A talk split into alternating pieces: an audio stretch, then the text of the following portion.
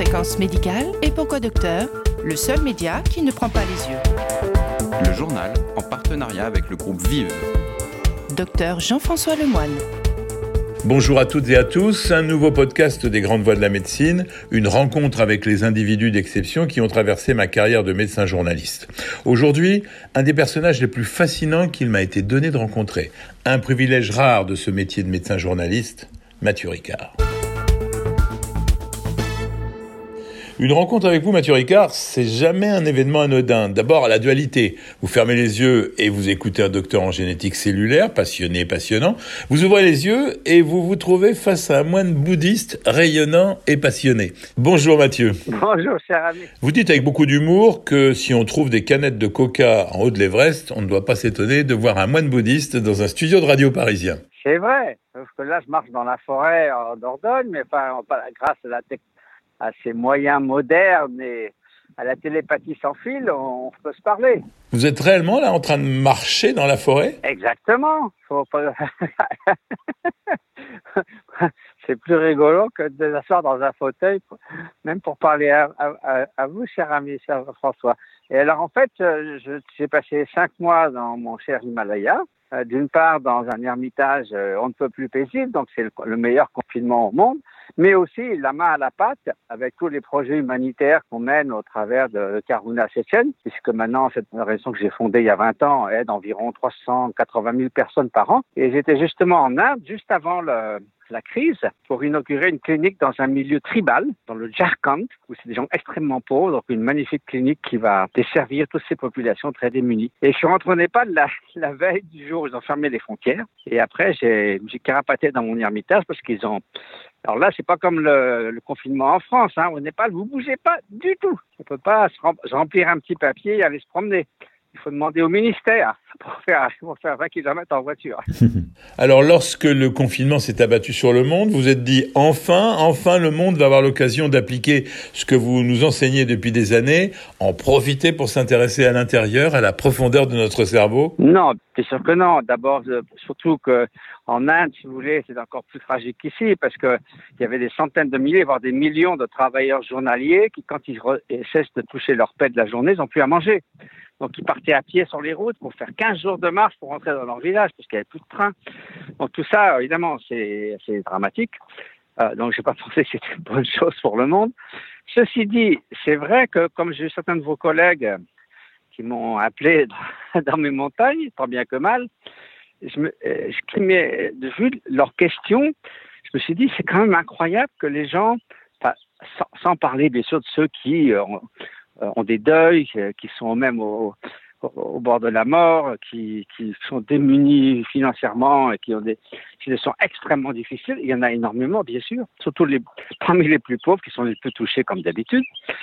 Il y a aussi, euh, j'ai été frappé d'une sorte de, de, dénuement par rapport à la situation, dénuement intérieur, c'est-à-dire que en sorte les gens n'avaient étaient très désorientés à l'idée se retrouver seuls avec eux-mêmes. Alors que quand je suis dans mon petit ermitage, en fait, c'est tout ce que je souhaite, c'est passer du temps pour essayer euh, de devenir un meilleur être humain, de cultiver euh, l'altruisme, la compassion, la force d'âme, la résilience, la liberté intérieure. Une aventure, euh, pour moi, absolument passionnante. Et le fait que beaucoup de gens n'aient pas d'outils pour gérer les hauts et les bas de l'existence quand ils sont trouvés dans une situation où ils voient clairement qu'ils ne dominent pas les conditions extérieures, hein, qui sont cette domination qui est très limitée, illusoire et éphémère, comme on le sait. Donc ça, c'était euh, une grande leçon. Et l'autre leçon, c'est euh, si les États font preuve d'une telle détermination pour un problème sanitaire, et à juste titre, on se dit, bah, s'ils pouvaient seulement prendre un dixième de cette même détermination pour prendre les mesures nécessaires pour pallier au réchauffement climatique, pour empêcher qu'il y ait 6 millions de morts tous les ans par le tabac, etc., etc., il y a de quoi faire.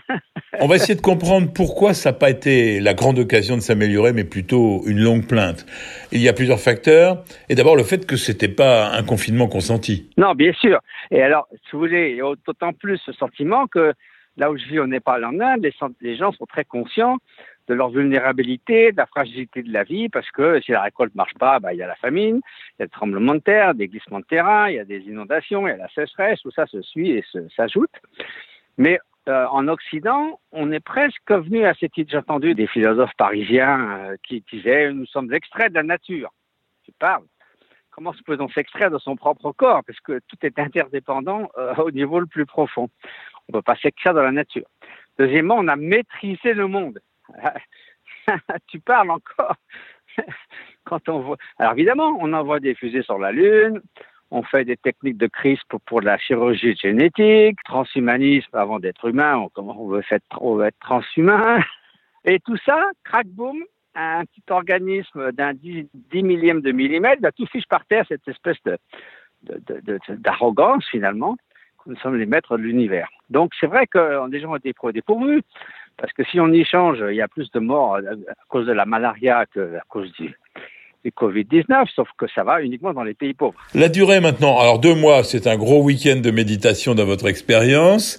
D'ailleurs, vous pratiquez ces moments d'isolement combien de temps chaque année? Alors en gros, bon, je sais pas un modèle, hein, ils sont beaucoup plus assidus que moi, mais disons dans les tout le temps que j'ai passé en Asie et ailleurs, j'ai dû passer cinq ans en tout en retraite solitaire, alors carrément tout seul. Hein.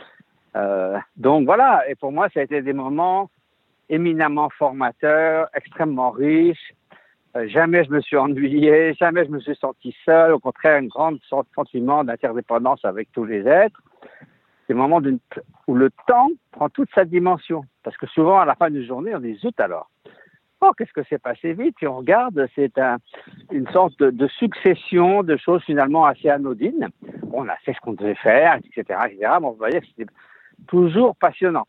Tandis que là, 10 minutes, c'est un trésor. C'est comme une, une rivière d'or fondu qui coule tout doucement parce qu'on est entièrement euh, et paisiblement centré sur un processus qui en vaut la peine et le temps reprend toute sa valeur. Dans mon témoignage, vous évoquez toujours des super bouddhistes qui passent, eux, des durées extrêmement importantes de méditation solitaire. Vous dites qu'ils sont mieux aboutis, comme si le résultat était temps dépendant. Bah, forcément, je veux dire, on sait par exemple qu'un pianiste qui donne son premier concert, il a au minimum 10 000 heures de pratique derrière lui.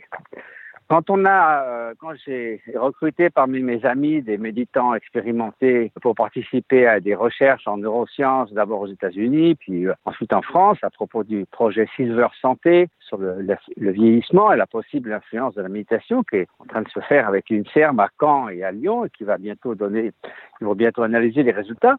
Euh, on a recruté des personnes qui avaient fait 50 à 60 000 heures de méditation, donc 10 fois plus qu'un pianiste qui donne son premier concert. Donc évidemment, c'est toute une vie et c'est normal qu'au fil du temps, avec toute cette pratique, vous changiez. Et votre cerveau change aussi, mais ça c'est une conséquence du changement que vous avez induit volontairement. Parce que vous savez aussi bien que moi que la neuroplasticité, c'est la faculté que le cerveau a de changer à la suite soit d'un entraînement quelconque, ça soit apprendre à jongler, à jouer aux échecs ou autre chose, soit d'un entraînement passif, c'est-à-dire qu'on est exposé à des situations nouvelles, et donc le cerveau euh, change en fonction de ce qu'il doit faire, qu'il ne faisait pas avant. Mais là, c'est un entraînement qui est donc euh, extrêmement, euh, disons, intelligemment programmé, qui est volontaire, qui est empreint de discernement, etc., et qui bénéficie de, 2000 ans d'expérience contemplative. Donc c'est normal que ça change. Et on voit ça dans le cerveau, mais plus important encore, on voit ça dans notre propre vie, la façon dont on se relie aux autres, à nous-mêmes, etc. Vous dites que l'endroit est important. Alors si on regarde les photos de la chaîne de l'Himalaya que vous avez devant vous pendant vos méditations, euh, ça en comprend, surtout si on compare à un petit appartement de la banlieue parisienne sans vue, c'est quand même pas la même chose. Bah, évidemment, c'est sûr. Si on, si on peut choisir, c'est pour ça que quand j'ai vu que j'allais tout bloquer, je suis parti vite dans les montagnes. Ceci dit, ceci dit, euh, on peut, euh, comme on a affaire à notre esprit du matin au soir, on peut très bien être distrait face aux montagnes avec l'esprit vagabond de par le monde, et on peut très bien trouver la paix intérieure, l'équilibre intérieur, même dans un appartement sans vue sur les montagnes ou sur la mer. Parce que c'est un processus c'est finalement la façon dont fonctionne notre esprit et la façon dont notre esprit transforme en bien-être ou en mal-être les conditions extérieures qui sont ce qu'elles sont. Alors, ça ne veut pas dire qu'il faut se résigner à des conditions difficiles, Mais une fois qu'on n'a pas le choix, toute la différence vient de la façon dont on en fait l'expérience. Et ça, moi, je, tant qu'à faire, je choisis d'être dans les montagnes, mais si je devais être coincé quelque part ailleurs, je, je pense que je pourrais apprécier le passage du temps de la même façon du fait que c'est un processus euh, qui se fait au terme de mon propre esprit. Il n'y a donc pas d'efficacité moindre Non, ben, si, on a, si on peut choisir, c'est toujours mieux que dans les embouteillages. Maintenant, si on ne peut pas choisir, c'est vraiment une importance secondaire. On dit que le corps de, est, est l'ermitage et que l'esprit est l'ermite. Donc ça, où qu'il soit, c'est bon. On va parler de la mort biologique et de la mort sociale. La mort biologique, c'est une évidence pour les bouddhistes. Bah, oui, on n'arrête pas de dire la mort est certaine et son heure est imprévisible. Alors du coup, on n'essaie pas de se voiler la face en, en effaçant la mort de, toutes les manifestations de la mort, ne faut pas voir ça, faut pas y penser maintenant. On aseptise la mort, c'est tout très loin. Avant, comme disait mon père quand on, on discutait dans le monde du philosophe, la mort était un événement de famille. Il y avait trois générations réunies autour de, de, du mourant et les enfants voyaient ce qui se passe, on leur expliquait. Ils pouvaient euh, voir leur grand-père ou leur grand-mère quelques instants, euh, leur parler. Et, puis en, en, Orient, c'est encore comme ça, parce que les gens, il y a toujours trois générations qui vivent sous le même toit. Et, donc voilà, c'est un événement, je dirais presque public. Et après, quand il y a une crémation ou quelque chose, on fait une grande cérémonie, des offrandes, on invite des, lamas ou des prêtres hindous, si c'est le cas. Et après, on se dit, ah, c'était bien, on a fait une belle cérémonie. Donc, on a bien accompagné le défunt. Donc, il n'y a pas ce côté euh, quand même sinistre des enterrements et des crématoriums ici. Et parce que la mort, euh, ben voilà, ça peut être une belle mort, le couronnement d'une belle vie. Au début, on dit qu'on doit la craindre comme un animal pris au piège. Ensuite, quand on a fait une certaine pratique spirituelle, comme un paysan qui a fait de son mieux pour cultiver son sang, pour enlever les mauvaises herbes, etc. Ensuite, bon, il peut y avoir de la grêle ou du mauvais temps, mais enfin, il a aucun regret. Et à la fin, ben, c'est comme quelqu'un qu'on connaît bien. Alors, on n'est pas forcément complètement heureux de mourir, mais au moins, c'est comme une connaissance. Tiens, voilà, bonjour, euh, c'est le moment. Et on reste tout à fait serein et libre en soi, au lieu de nourrir des attachements, des regrets, des peurs, des angoisses, parfois de la colère, à toutes ces choses peu désirables au moment de la mort. On doit donc accepter la mort biologique. Mais pour en reculer l'échéance, nos pays ont choisi d'ignorer la mort sociale, dont on sait qu'elle va être importante euh, avec cette pandémie. Qu'est-ce que vous appelez exactement la mort sociale dans le cas présent même? Eh bien, la mort sociale, ce sont tous les gens qui vont faire faillite, devenir très pauvres, avoir des maladies, voire se suicider. Ah, oui. Ce sont ces petits paysans dont vous parliez il y a un instant. On n'a pas rentré ça en ligne de compte. Oui, oui, oui. oui. Mais cette mort sociale, on l'a ignorée pour ne se rattacher qu'à ce décompte morbide de la mort biologique égrené chaque soir par le directeur général de la santé sur toutes les chaînes de télévision. Oui, c'est clair. Euh, et là, c'est pour ça que, sachant que c'est les les secteurs de la population les plus défavorisés. Et aussi, on voit en Angleterre, aux États-Unis, que c'est souvent les populations immigrées, les, Noirs américains, ou, etc., qui souffrent de, de façon très disproportionnée, presque le double en pourcentage de morts. Donc, il y a une injustice qui est aussi pareil qu'au moment de l'injustice des réchauffements climatiques, où ça touche les populations les plus pauvres, comme toujours. Donc, euh, il y a ça, mais en même temps, si c'est pour dire, euh, comme euh, le, président outre-Atlantique, euh, que ce qui compte le plus, c'est de faire de l'argent, il faut démarrer à toute vitesse, vous voyez où ça l'a maintenant et ça risque de continuer. Quoi. Ils ont dépassé les 100 000 morts et on peut pas dire que c'est brillant quoi par rapport à d'autres pays qui ont fait un confinement très strict, dont on parle pas beaucoup d'ailleurs. Le Laos, le Vietnam, le Népal, il y a entre 0 et 5 morts parce que dès, dès le fin février, ils ont complètement euh, fermé leur pays et confiner les gens. Donc voilà, je suis très euh, admiratif et respectueux de la science rigoureuse. Donc, si on avait écouté les recommandations des épidémiologistes et des scientifiques, ce serait probablement passé mieux. Ceci dit, c'est quand même pas ma spécialité. Mais je note quand même que les pays qui ont le plus été euh, observé les recommandations de l'OMS, etc., s'en sont sortis mieux que les autres. C'est quoi la réflexion du bouddhiste devant le grand âge et, et en particulier les EHPAD? Vous percevez ça comme un non-sens? Ah ben, je me rappelle être venu avec des moines tibétains en France il y a longtemps. Et quand on leur a parlé euh, justement des personnes pour les personnes âgées, il y en avait un qui avait les larmes aux yeux.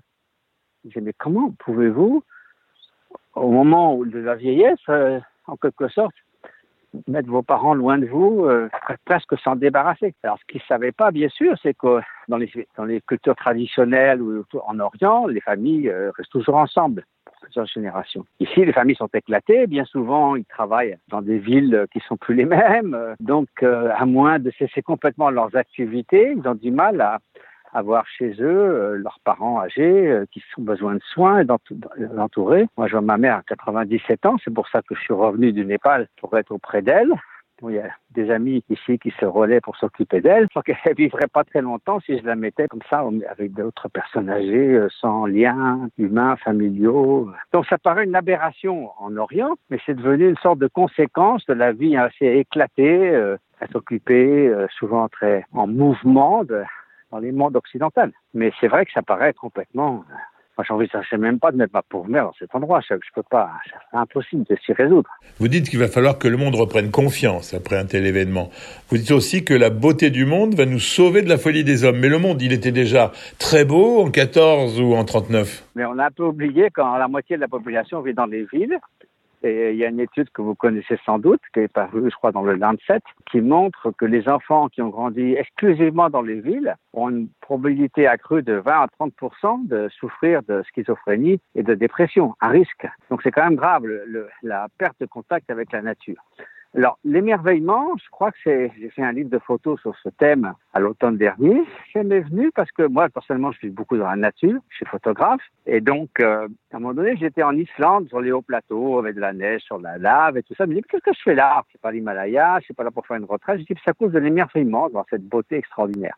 Et je me suis rappelé d'une campagne faite par les écolos, les Verts en Allemagne, qui avaient dans une ville mis des grandes photos de paysages sauvages. Et ça avait encore plus d'impact pour l'idée de protéger l'environnement que les messages très sombres que la science nous donne à juste titre, mais voilà, qui ne sont pas très réjouissants.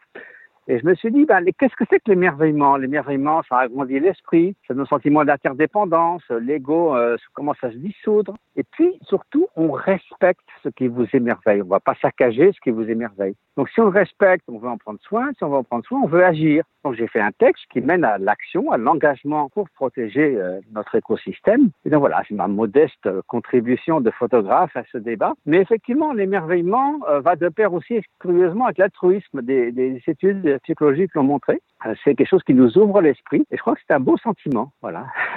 un bouddhiste peut être un homme scientifique, vous le prouvez, mais est-ce que ça peut être aussi un homme politique puisque vous avez des idées sur la marche du monde? Peut-être pas pour faire de la politique politique, mais vous savez, il ne faut pas sous-estimer le pouvoir des idées. Alors évidemment, moi, je dis pas ça à cause de mes idées. J'ai rien inventé. Je fais partie d'un courant euh, aussi bien qui rassemble aussi bien des psychologues, des économistes, tous des, des, entrepreneurs sociaux pour aller vers davantage de coopération et une société plus altruiste. Donc moi, je rien de spécial, mais euh, si vous voulez, c'est aussi changer les cultures c'est ce qui fait aussi changer. C'est une masse critique de personnes qui pensent que c'est plus important que euh, de protéger l'environnement que de faire monter le PIB indéfiniment. Eh bien, ça deviendra la majorité ils changeront les institutions, ils, éliront des personnes différentes qui prendront les mesures adéquates. Donc, d'un certain point de vue, les idées mènent à des changements sociaux, à des changements d'institutions, à des changements d'idées, à des changements de culture, qui, quand elles vont dans la bonne direction, hein, on ne sait pas encore très bien ce que ça va donner, eh bien, sont, sont appréciables. Alors, on va poursuivre cet entretien par votre vision du bien-être qui revient souvent dans vos conférences. Vous dites que toute personne a un potentiel extraordinaire de transformation en elle. Ce pourrait être qu'une bonne phrase mais en fait, c'est la conclusion du moine et du spécialiste de neurosciences bah, Évidemment. Si vous n'êtes pas né en sachant lire et écrire, faire du vélo, euh, jongler, jouer aux échecs, euh, résoudre des équations différentielles, euh, tout ça s'apprend. Et personne n'objecte à l'idée de passer 10-15 ans. Bon, les gamins, au début, oui, à l'école, ensuite une formation professionnelle, ensuite vous décidez vous-même de faire du sport, de passer du temps à jouer de la musique, etc., etc. Donc tout ça, c'est un apprentissage, un entraînement. Donc la méditation, c'est pas un truc exotique, on s'assied euh, sous un manguier euh, en essayant d'arrêter ses pensées, ce qui ne marche pas, entouré de deux bâtons d'encens. C'est un entraînement. Alors quand vous dites je m'entraîne, vous dites bah oui, ben à quoi? Ben justement, il n'y a pas une méditation, il y a des entraînements de l'esprit. On peut s'entraîner à l'attention, on peut s'entraîner au calme intérieur, un peu de décanter les pensées. On peut s'entraîner à l'amour altruiste, on peut s'entraîner à la force d'âme, on peut s'entraîner à la liberté intérieure, à la gestion des émotions, à l'équilibre émotionnel. Autant de qualités humaines fondamentales qui, prises ensemble, créer ce qu'on appelle un, un bien-être véritable, un sentiment de plénitude, de satisfaction profonde, qui n'est pas le bonheur avec un grand B, qui se trouve nulle part dans le cerveau, mais un ensemble de, de manières d'être qui nous donne justement les ressources intérieures pour gérer les hauts et les bas de l'existence et qui perdurent au travers des différentes émotions qui traversent notre esprit. Donc c'est plutôt la plateforme sur laquelle on se tient dans la vie, qui peut monter ou descendre si, on va vers la dépression, au contraire vers un bien-être accru. Et c'est différent du plaisir. Il n'y a rien de mal dans le plaisir, mais le plaisir est évanescent, il se transforme en son contraire. Plus on en jouit, plus il s'use, il se consume comme une bougie. Donc c'est très bien, mais simplement c'est autre chose que le, sentiment de, de, plénitude et de, de bonheur, quoi, véritable. Vous expliquez en effet très bien que l'on confond bien-être et plaisir, mais vous dites aussi que vous préférez le mot bien-être à celui de bonheur. Oui, parce que disons le bonheur, moi je suis pas rien contre le bonheur, bien sûr, mais ça a été très galvaudé. Il y a eu pas mal aussi de gens qui trouvent que le bonheur c'est c'est une corvée. Et bon, pourquoi pas, si c'est le bonheur superficiel ou le bonheur en boîte qu'on nous dit euh, achetez tel dentifrice, vous serez heureux. Bon, tout ça, c'est une fausse euphorie. Mais j'aime bien le mot bien-être. Euh, simplement, il est un peu faible en français. Alors que mal-être, ça, c'est vraiment grave, quoi. Donc, si on mettait bien-être sans trait d'union, bien-être, être bien dans le plus, au plus profond de son être, ça, qu'est-ce qu'on peut souhaiter de mieux? Et vous ajoutez, n'en déplaise à certains intellectuels, que le désir de bien-être est inné. Oui, parce que personne ne se réveille le matin en se disant que je sais souffrir toute la journée et c'est possible toute ma vie. Donc, si vous voulez, quand on ne voit pas comment s'en sortir, c'est peut-être mieux de faire une sorte de philosophie qui justifie le spleen, la souffrance. Euh, nous dites pas en plus qu'on devrait être heureux. Oh là là, on a déjà assez de problèmes comme ça. Si en plus c'est une obligation d'être heureux, ça c'est pas de ça du tout. Il y a une possibilité de se libérer de la souffrance. Alors j'ai écrit un malheureux bouquin sur le sur le bonheur, voyez pour le bonheur. Si j'avais parlé de la souffrance, oh là là, quelle barbe. Mais en fait, le fond du fond, c'est la souffrance, parce que si les gens ne s'accordent pas sur ce qu'est le bonheur, tout le monde est d'accord que tant qu'à faire, si on pouvait ne pas souffrir, ça serait quand même mieux. Et donc, même le plus petit insecte évite la souffrance physique et autres. Et donc, la, toute forme de vie organisée évite ce qui nuit à son intégrité physique et mentale. Et donc, c'est la, la pulsion la plus fondamentale, c'est ce qui va favoriser notre survie, notre bien-être. Et c'est d'ailleurs ça qui fait la base de la compassion et de l'altruisme, c'est que vu que c'est le dénominateur commun de tous les êtres, il suffit de se projeter dans l'esprit d'un autre pour se dire, bah, si je suis concerné par mon propre désir de remédier à la souffrance, pourquoi je ne le serais pas par celui chez les autres? Donc ça ouvre la porte à la compassion et à l'altruisme inconditionnel. Vous ne pourriez pas aller jusqu'à dire que la tristesse peut être même une sensation de bien-être? Non, j'ai pas dit ça. Non, j'ai dit que c'était pas incompatible parce que les gens, pour montrer qu'il n'y a pas d'association entre les sensations plaisantes de bien-être durable, une tristesse qui est tout à fait justifiée face à un deuil ou une, un massacre ou des choses terribles, comme maintenant ce qui se passe pour beaucoup de gens qui souffrent, n'est pas incompatible avec la compassion, la détermination à agir, la force d'âme, le courage, etc., qui sont des composantes de ce qu'on appelle le bien-être authentique. Est-ce que c'est ce que les psychiatres et certains catholiques appellent la délectation morose, qui consiste à revenir sans cesse sur ses manquements en éprouvant un, certain plaisir? Non, non, bien sûr que non. Il n'y a rien de tout ça. C'est ni de la résignation, ni de la délectation morose. C'est simplement que un médecin dans un champ de bataille, il vaut mieux qu'il soit pas une détresse empathique, qu'il soit là à pleurer dès qu'il voit quelqu'un de blessé. Il faut qu'il ait toutes les autres qualités humaines qu'il a développées pour se mettre au service des autres. Et donc, euh, comme il y avait, vous en avez une en moins dans le, la Pléiade, c'est euh, le fait de, de jouir du moment présent. Simplement, vous avez toutes les autres qualités qui font un bonheur authentique. Encore une fois, la force d'âme, la résilience, la détermination, se mettre au service d'autrui. Tout ça, c'est ce que nous, on appelle le bien-être ou la, le bonheur comme une manière d'être. Et donc, la tristesse, qui est un sentiment plutôt déplaisant, elle n'est pas incompatible avec garder toutes ces autres qualités et les utiliser pour remédier aux causes de ce qui vous a rendu triste.